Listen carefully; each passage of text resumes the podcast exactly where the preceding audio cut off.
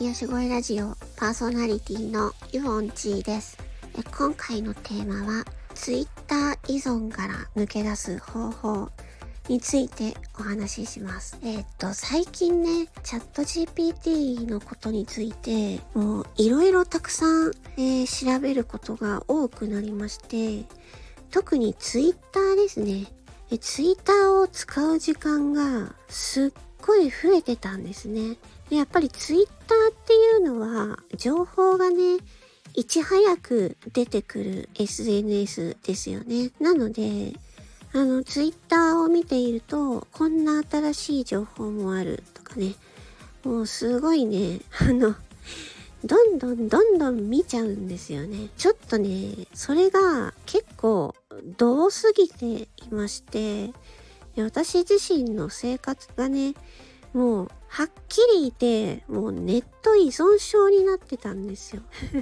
自分のね、睡眠の質も浅いし、全然睡眠が取れないし、っていうのでね、これは何とかして、もう生活習慣をちょっと見直さないといけないと思って。で、それにはやっぱり、やっぱ今はネットを使いすぎてるなって思ったんですよね。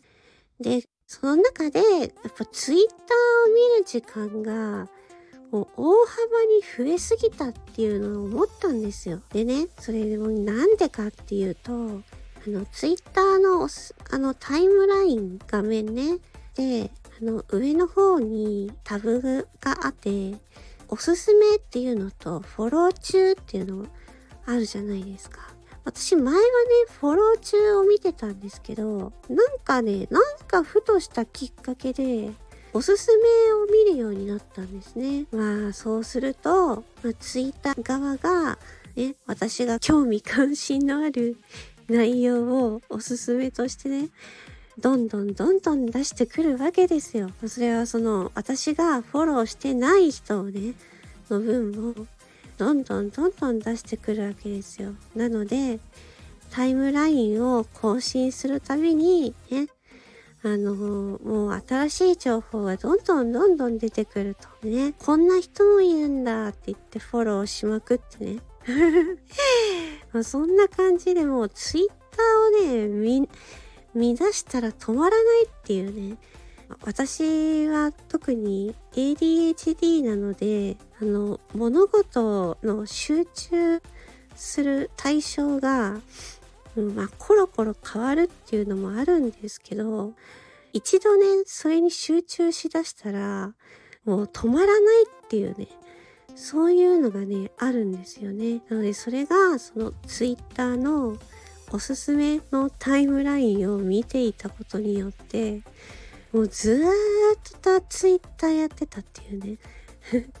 これが自分でコントロールできればいいんですけど、私の場合はできなかった。だからね、もう切り替えました。ツイッターのタイムラインをおすすめじゃなくて、フォロー中に切り替えました。そしたらね、すごい効果があったんですよ、やっぱり。ね、タイムラインを頻繁に更新しても、ね、フォロー中の人が、あの、更新してなかったら出ないわけですから、ね、それ、それフォローしてない人の情報は、ね、入ってこないわけですよね。単純に考えて。皆さんどっちで見てますか？おすすめかフォロー中が。ね、なので私はね、今回ちょっと本当にね、やばいなと思って、本当もうかなりネット依存症になってると思ったので、まずはね、ツイッターを ツイッターのタイムラインをおすすめからフォロー中にまた戻してみたっていう、それですごくね、あの、それだけでも効果がすごかったっていうお話でした。やばいですよね。ほんとね。インターネットってすごい、